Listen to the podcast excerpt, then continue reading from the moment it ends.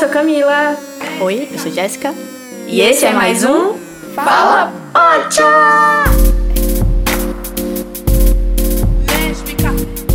No episódio de hoje, vamos tratar de relacionamentos tóxicos no cinema. A gente trouxe dois filmes, o Below Her Mouth, de 2016, dirigido pela April Mullen, é uma diretora canadense e atriz também. E no filme ela conta a história de um romance tórrido entre Dallas, que é carpinteira, e Jasmine, que é uma editora de moda. Elas compartilham uma conexão poderosa e imediata e passam um fim de semana fazendo isso aí que vocês pensaram mesmo. É... A gente vai discutir melhor o filme depois, mas Camila, vamos apresentar o nosso segundo filme? Bom, gente, vamos falar hoje também do filme Happiest Season, de 2020, da diretora Clea Duval, que conta a história das namoradas Happy e Abby, que visitam a família de Harper para jantar anual de Natal. No entanto, logo após chegar, Abby percebe que a moça tem mantido seu relacionamento em segredo de seus pais. Ou seja, Harper está no armário e empurrou a Abby também para essa situação durante o Natal. Que presentão, hein, amiga? Que presentão, Jesus. É interessante isso, né? A coisa dos dois filmes, isso é uma conexão, a gente vai falar um pouquinho de cada, mas uma conexão que tem entre os dois filmes é justamente isso, né? Essa coisa de uma das, das pessoas no relacionamento tá ok com a própria sexualidade, digamos assim, né? E vivendo, experienciando aquilo, seja de qual forma for. E a outra tá meio assim, né? Num processo. E aí, não é só por causa disso que relacionamentos tóxicos acontecem, mas nesses dois filmes a gente tem esse recorte aí, é interessante. No Mouth, a gente tem um problema. As personagens estão passando por questões, né? Assim, e vivenciam suas experiências de vida e existência de formas diferentes. Dallas é um personagem que é construído por muitos estereótipos. Ela é um personagem muito, muito provavelmente pelas experiências de vida, não sei, sei lá, mas e reproduz um comportamento machista do pior tipo. E ela não tá nem aí para o sentimento das pessoas. Ela só quer, né, realmente sair, curtir, fazer o que quiser. O filme começa com ela terminando um relacionamento, na verdade, né? A primeira cena é Dallas terminando um relacionamento. Ela é bem aquele estereótipo de cara que pega todo mundo e que quando conhece a, a, o amor da vida dela, aí vira uma outra coisa, né? Uma pessoa completamente apaixonada e dedicada e não sei o quê. Então, é problemático, não sei se é uma conversa que a gente precisa ter, por exemplo, no nosso meio, assim. Quando a gente representa no filme esse tipo de comportamento, a gente tá retratando a realidade ou a gente tá reforçando esse tipo de comportamento, né? Não sei. O que, é que você acha, amiga? Então, eu fiquei realmente muito reflexiva sobre esse filme por causa disso, porque tem todo um aval positivo de ter a, majoritariamente a equipe feminina, então isso gerou um certo conforto em todas as cenas para as atrizes. Em todas as entrevistas que eu vi, isso foi uma das coisas que elas mais elogiaram. Só que reforçar os sem um tom de sarcasmo ou um objetivo muito claro sobre isso, que foi o caso desse filme, eu acho complicado demais, porque para mim acabou só tipo mostrando essa reprodução da forma que Dallas age, na vivência dela, de uma forma que tipo não tem uma resolução assim, tipo, em momento algum, a gente sabe que ela reproduz alguns comportamentos do pai e tal, mas ela não se questiona por isso, né? Em momento algum. Isso para ela é tão enraizado, ela não vê isso como errado. Tem uma cena, dando spoiler, né? Sim. Tem uma cena mais pra frente no filme, numa circunstância específica, que ela acaba pontuando pra ex-namorada, ela volta pra casa da ex-namorada, dorme lá uma noite, bêbada, e quando ela acorda, ela diz: Eu faço mal para você, eu sou tóxica para você. E essa frase meio que fiquei na dúvida se era a personagem chegando num ponto de resolução sobre isso, ou se era o elenco, né, a direção, o roteiro, tentando dizer: Não, mas ela teve uma curva aqui, né? A personagem entendeu alguma coisa. Eu fiquei meio nessa dúvida se foi. Não, vamos botar essa cena aqui só pra gente. Amenizar a situação aqui de Dallas. Amenizar, é, não sei, fiquei na dúvida aí. Então, e, e eu acho que nesse momento, o que faltou em Dallas também foi um, um pouco de mais é, cuidado a falar sobre isso. E em momento algum ela pediu desculpa, ela só disse: Eu sou tóxica com você mesmo, né? Porque você me ama e eu não te amo. E, tipo, deixou a menina lá. E acabou sendo, tipo, velho, ok. meio que ia ser meio que o arco da personagem. Eu acho que ali era um ponto principal dela entender que tá errando. Sim. Só que depois disso, não mostra se Dallas realmente mudou e entendeu as coisas que ela estava fazendo, né? Porque em tese com Jasmine isso não era reproduzido, né? Na relação delas em si, entre as duas como casal, isso não era reproduzido, mas no geral, Dallas e a relação com o mundo e, e como forma de escape também, Dallas acabava reproduzindo muito essa masculinidade tóxica, né? E assim, ela simplifica também, né? Não é só porque você não ama uma pessoa que ama e você não ama uma pessoa que você precisa ser escroto com ela. É, você pode não amar a pessoa e, ok, você não manter um relacionamento forçado, é claro, mas você ter cuidado com os sentimentos da outra pessoa, sim, né? Sim, tipo, sim, Não é, por, não é por isso que você vai precisar ser paia mesmo, né? Já a Jasmine também tem um outro padrão aí complicado, sim, né, sim. amiga? E, e que eu achei mais complicado de Jasmine é porque quando o noivo pega o flagrante da traição, ela ainda tem a coragem de falar: Ah, mas ela é uma mulher, tipo, velho. E, e isso eu achei massa, que, tipo, é um dos personagens masculinos, um, um dos únicos, né, que tem fala realmente, de, de ter importância na narrativa, que é o noivo de Jasmine. E aí ele disse: Não tem diferença. E realmente é assim, né? Tipo, pra você ter noção disso, que Jasmine leva Dallas pra casa dela e aí, tipo, ah, na cama não. Tipo, como se ela estivesse respeitando o marido. Cara, você tá na casa que vocês dividem. E vocês transam na banheira. É. Tipo, você tá na casa de qualquer forma, você tá traindo ele. E aí essa noção de moralidade que Jasmine tem também é muito distorcida da realidade, né? E, e eu acho massa essa conversa que, ele tem, que, que eles têm sobre isso. E aí ele diz, velho, você me traiu de qualquer forma. Tipo, não importa o gênero da pessoa. É, eu acho que ele fala mais nesse sentido da traição, né? Não necessariamente Sim, sim. porque ele tá pontuando uma coisa de machismo da parte dela, ok, não sei. Sim, sim. Mas eu acho também muito complicado isso que Jasmine entra nesse relacionamento, tipo assim, ela se, né, se entrega pra esse romance tórrido, como diz na, na sinopse, só que ela não parece, em momento nenhum, que ela tomaria o caminho de ficar com Dallas. No final lá do fim de semana, né, quando elas, tipo, elas meio que já vão sentindo esse momento do, da separação e tal. Eu acho difícil, por exemplo, se o noivo não tivesse pegado elas, eu acho difícil ela ter terminado, por exemplo. Eu acho que o, o caminho do filme não seria esse. Porque realmente ela não se posiciona, nenhum dos momentos das cenas em que ela se relaciona, ela não se coloca como como realmente se entregando aquele relacionamento em si. Elas conversam, elas passam dias juntas, elas transam pra caramba. Mas sei lá, tipo, a última vez, assim, quando ele volta, que eles vão tentar ficar juntos e tal, que é aquela cena da banheira também, que acontece na banheira, que é ela e o noivo, eu acho que o que ela sentiu por Dallas foi tão forte que eu acho que aquele momento ia chegar, mesmo se ele não tivesse pegado elas. Em algum momento eu acho que isso iria acontecer, sabe? Porque querendo ou não, ela começou a criar um, uma versão, né? Tipo, ela não se sentia mais apaixonada por ele. E eu acho que ia chegar ao ponto de que seria inevitável elas ficarem juntas, sabe? Pelo menos eu senti isso, principalmente nisso, quando ela travou, assim, com ele. Eu acho que chega um ponto que ela podia não ficar com Dallas, mas também eu acho que o relacionamento deles também não, não perpetuaria por mais tempo, né? E antes dela tentar fazer isso, né, de voltar e tal, a Jasmine ainda voltou na casa da Dallas, né? Tem aquela cena que ela volta na casa da Dallas e diz que o noivo quer que ela termine tudo, mas ela meio que propõe, né? Ela diretamente propõe elas continuarem se encontrando e, e aí Dallas não que diz que não quer ela desse jeito e ela diz, por que você tem medo de compromisso? Jasmine joga essa.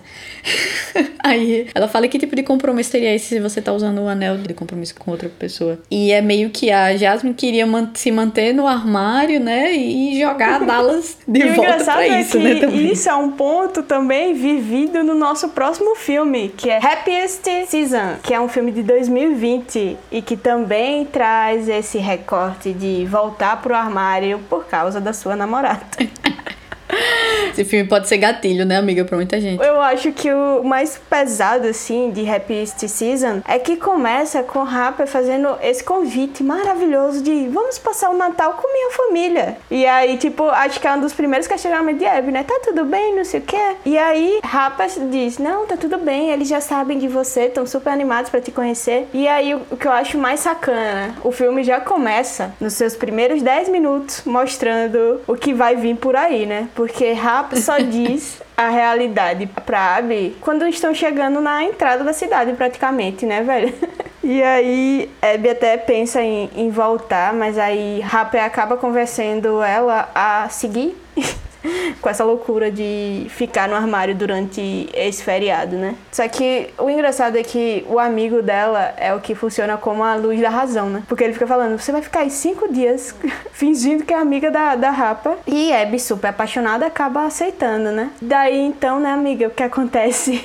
Cita aí um dos grandes. Só ladeira abaixo, só ladeira abaixo. Para começar, ela chega na casa, vai dormir no, no porão, né? Aquela família toda sim, disfuncional, sim. tudo bem, mas é aquela família que aparentemente é a família padrão americana, né? Bem sucedido, filhos bem sucedidos, lindos, nananã. Mas por dentro, quando você conhece, realmente é aquele negócio meio doente, né? Mas é uma comédia, né? Então eles têm que transformar as coisas e questionar as coisas e tal. E eu acho que tem duas coisas bem legais no filme antes de chegar nesse lugar, que eu acho que é esse lance desse amigo, que é o amigo John, né, que é o amigo gay da Abby, e que ele fica questionando umas coisas meio estranhas da Abby, né, que vai pedir a harpa em casamento, vai pedir a bênção do pai em casamento, e ele começa a questionar, você vai realmente querer ser, você tá querendo ser dona dela, você tá querendo reforçar um patriarcado, aí é interessante, porque é como se esse personagem fosse a gente, né, questionando algumas coisas da, do personagem principal. E quando chega, logo quando chega no primeiro dia, primeira noite, tem um jantar, e no jantar jantar, a mãe da Harper convida o ex-namorado de colégio da Harper. A cena fica muito constrangedora também porque acaba que não tem cadeira suficiente e a Abby fica sentada na cadeira pequenininha, né? E aí dá aquela dimensão visual da sensação que ela tá na mesa, né? Tipo, constrangimento e, a,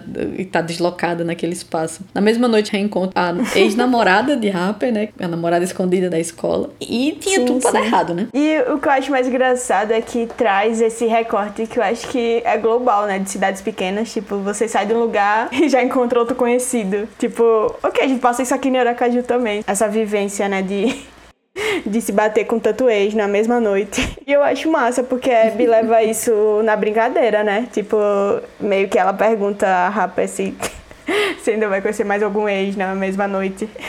Até aí o comportamento da. Tipo, é o comportamento da família da Harper, né? Não é ela em si. Só que quando vai avançando o filme, é como se ela fosse entrando numa outra dimensão dela mesma, a personagem da, da Mackenzie Davis, e eu fiquei com um ódio tão grande de Mackenzie Davis. E eu, tipo, sou apaixonadinha por Mackenzie Davis. Mas eu não aguentava olhar pra cara dela de tão paia que ela é nesse filme. Porque parece que cada noite que vai passando, ela vai dando um passo maior para dentro dessa sombra sim, dela, sim. né? Desse, dessa personagem que ela inventou quando ela morava nesse lugar e que esconde quem é de verdade, ou, ou pelo menos finge ser outra pessoa, mas a gente não sabe quem é ela sim, de verdade. Sim. Justamente o que Abby passa, né? A gente não sabe. A Harper é aquela que chamou ela pra ir pra lá, pra casa dos pais. Se a Harper real é aquela que sobe no telhado pra ver a rua cheia de luzezinhas e chama ela e corre chama ela pra ir conhecer os pais e corre pelas ruas e se beija nos becos.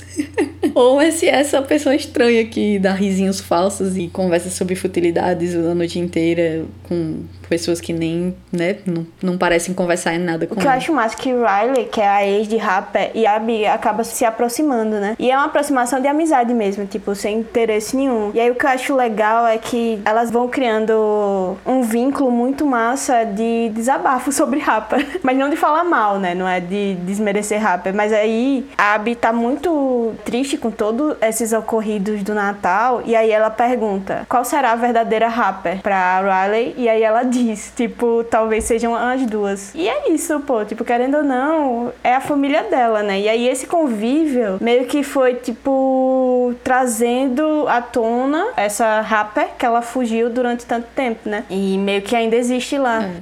E tem essa coisa do comportamento, né? Tipo, não, esse é o jeito de eu me comportar na frente dos meus pais. E aí você vai, ela vai entrando num, num buraco sem fundo, né, ali. Até chegar num lugar de reproduzir mesmo uma coisa que. Porque quando ela passa a noite, volta duas duas da manhã que tá conversando com o ex-namorado e Abby pergunta e ela sim, reage sim. daquele jeito, toda paia, você pensa, sim. quem é essa? Tem aquela história de que você só conhece alguém se você viajar com ela ou morar com ela. Abby já tava morando com ela, mas não conhecia esse outro lado dela, ela só já morava que viajou. seis meses e, e aí do nada descobre esse outro lado tão, tão complicado de rapper, né? Outra coisa que eu também achei muito, muito invasiva, assim, foi o fato de, tipo, além de ser um porão, Abby não tinha nem fechadura na porta, velho tipo, a mãe de Rapper entrava sem bater. E aí, velho, tipo, às vezes Abby tava se vestindo, né? E aí do nada a porta abria com tudo. E o mais irônico é que a mãe de Rapper diz quando ela chega: Não, mas você vai ter toda a privacidade do mundo aqui. E não é bem o que acontece, né?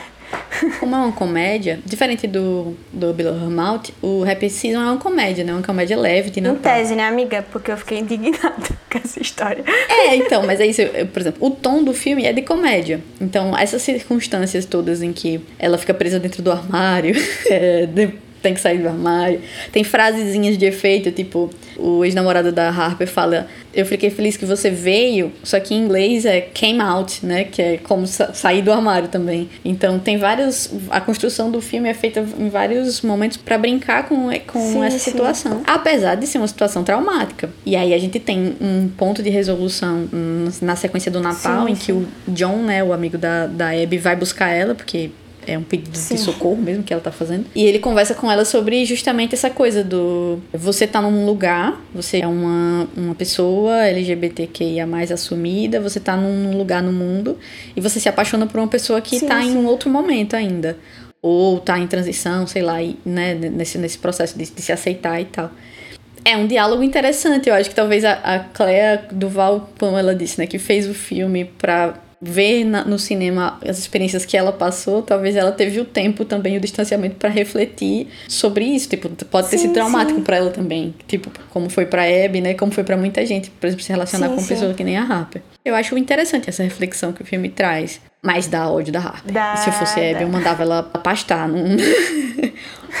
Poxa, que, que. Apesar de ser Mackenzie Davis. Ah, também outra coisa que eu acho importante falar. Que também foi um dos primeiros minutos, assim, dela chegando na casa. As regras é tipo, não mencione que você é gay. Meio que, tipo, ok, você vai entrar nesse armário sim, pronto. E Abby perguntou simples, assim, mas sobre os modos, né? Se precisava, tipo, dar boa tarde, como é que cumprimentava. E ela, não, só não diga que você é gay, tipo. E aí eu, ih, vai vir. Acho que ali já é o primeiro sinal, assim, que a diretora passa pra gente que vai vir ladeira abaixo viu? E meio que, aí, de novo, por ser comédia, claro, a- elas ficam juntas e aí a família aceita, então todo mundo. Aí tem uma questão, né, que todo mundo na família tem Uhum. um segredo. Eles dão essa aliviada, assim, como se fosse assim: são pequenos segredos que todo mundo guarda. Menos Jane, né, que é a Sim. irmã mais nova. Todo mundo tem um segredo. A mãe tem, o pai tem, ela. A Harper é lésbica e a irmã mais velha, Sloane, separou do marido. Nossa, né, pra uma família Sim, conservadora, essas coisas são. E aí é uma comédia, então termina feliz, todo mundo feliz no final, né? E tal, mas realmente é, pode ser gatilho e é um relacionamento complicado. né? A gente sabe, a gente, é claro que a gente sabe que tem relacionamentos tóxicos em outros aspectos e tudo, que são bem Sim. mais complicados também. Mas é importante perceber que também tá tendo filmes que representam. Alguns aprofundam Sim, e sim. outros não aprofundam nessas questões. e o que eu acho engraçado é que ao mesmo tempo que rola alguns gatilhos assim, de ódio, tipo, velho, já passei por isso. Ao mesmo tempo, ela vem, tipo, ela ao mesmo tempo que ela morde, ela dá uma sopradinha, né? Que tipo, ela bota alguma coisa mais leve pra gente rir de coisas absurdas, né? Que acontece do- dentro dessa família. E eu acho que a personagem de Jane tem muito essa função, né? Quando ela aparece, de, de deixar o tom mais leve e, e até ridículo, assim. e eu acho que por isso que ela é tão excluída, né? Tipo, naquela hora que vão com a conversa, quando ela fala, tipo, ali eu achei muito incrível. Porque, velho, realmente sempre foram as duas. É, é tanto que a mãe só fala das duas, né? E aí, quando ela entende isso, que ela vai conversar com o marido, aquela conversa eu acho muito boa. E meio que dá uma aliviada na, no clima pesado da família, que realmente a mãe entende o quanto que eles erraram na, na criação das filhas, né? E aí ela fala, tipo, a gente simplesmente desistiu da Jenny. E, tipo, velho, é exatamente o que aconteceu, sabe? É. E Jane é, na verdade, a única pessoa que não usa Sim, máscaras, sim. né? Ela é realmente quem ela é. E ela é criativa, ela é Sim. espontânea, ela é alegre, ela é o que as outras pessoas não Sim, são sim. naquela casa. É muito. E, inclusive, ela vai sustentar todo mundo com os royalties dos filmes, e dos livros e dos filmes que ela vai fazer ganhando. Tá vendo? É isso, gente. Sim, sim. E ela falou isso, é tanto que, tipo, quando ela fala isso, a gente que é espectador presta atenção e pensa, tipo, vai acontecer alguma coisa mesmo, essa menina aí. Só que os pais nem, nem, tipo, dá a entender que eles nem ouvem mais ela, sabe? Meio que só ignoram. Porque ela é muito expansiva, muito ativa e, e meio que os pais são, tipo, tudo retidos e tal. E ela não, ela é aquilo mesmo. E, e isso eu acho massa. Sim. Ela é sim. ela mesma, né? É, é massa. Uma das curiosidades que a gente descobriu sobre o filme é que numa das cenas em que Abby tá conversando com Riley, elas vão pra um, um bar, né? Um bar gay, como se esse bar ficasse na Pensilvânia, né? Nesse lugar onde eles estão. Mas na verdade esse bar chamado The Oxwood, ele é um bar lésbico que existiu realmente em Los Angeles. E ele fechou em 2017. Mas a diretora, a Clea Duval, que inclusive, vocês devem conhecer ela, ela atuou, ela fez o filme Nunca Fui Santa. Acho que vocês devem ter assistido esse filme. Caso não tenham assistido, assistam. Ela também fez uma personagem em The Handmaid's Tale. Ela é a esposa de Emily.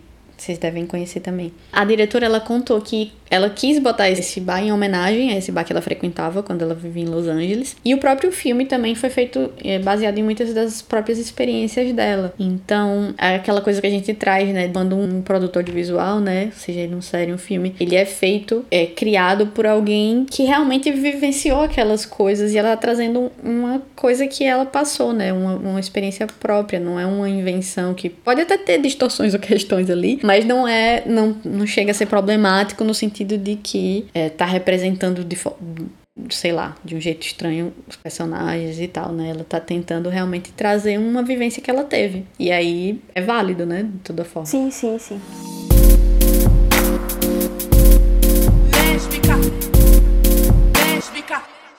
É isso, gente. Vocês assistiram também esses filmes que a gente comentou aqui.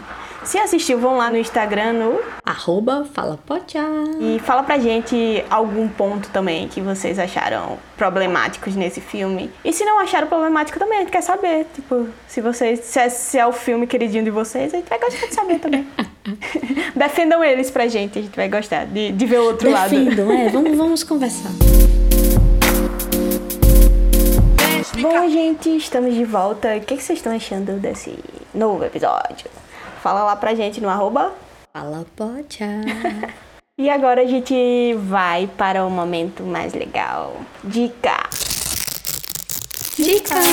A dica de hoje é o filme Kiss Me Before It Blows Up. É, é uma história de amor subversiva entre culturas e famílias em conflito. Falando assim, parece até, né, que é bem pesado, mas não. O filme é muito leve.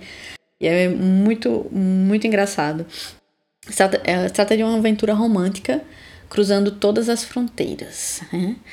Na verdade, duas gerações de mulheres, a avó e a neta, israelenses, se apaixonam por uma mulher alemã e um homem palestino.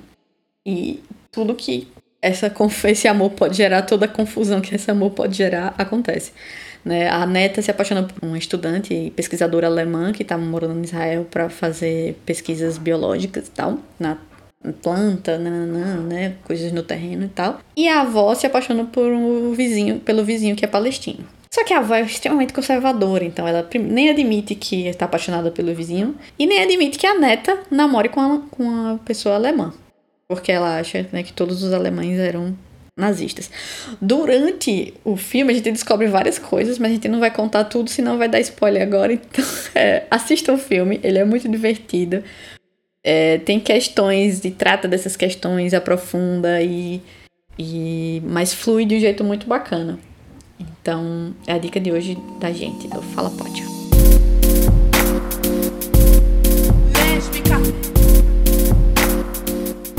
Bom, gente, a gente vai ficando por aqui.